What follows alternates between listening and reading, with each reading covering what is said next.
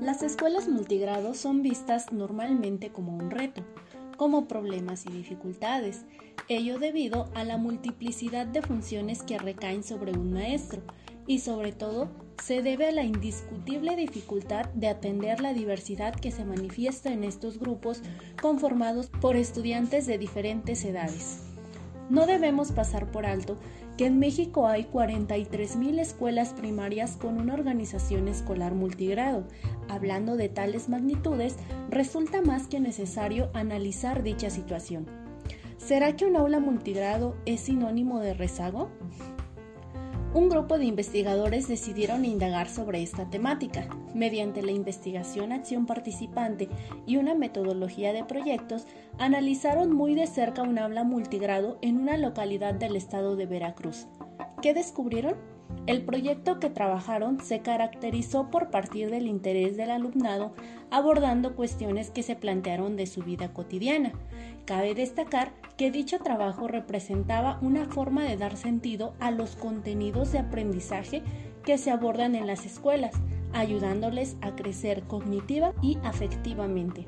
Algo realmente interesante es que esta metodología de proyectos fomenta el aprendizaje cooperativo, aspecto que es realmente importante en aulas multigrado. A lo largo del desarrollo del proyecto, dividido en fases, se pudo notar que los estudiantes respondían de manera positiva, aunque no siempre lo hacían en un primer momento.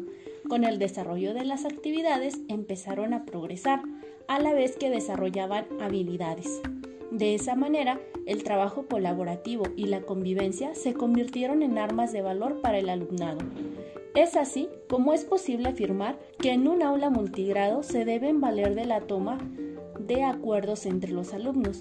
Y atención aquí, ya que no deben requerir específicamente de la intervención del docente. Este último debe ser más un guía y un facilitador.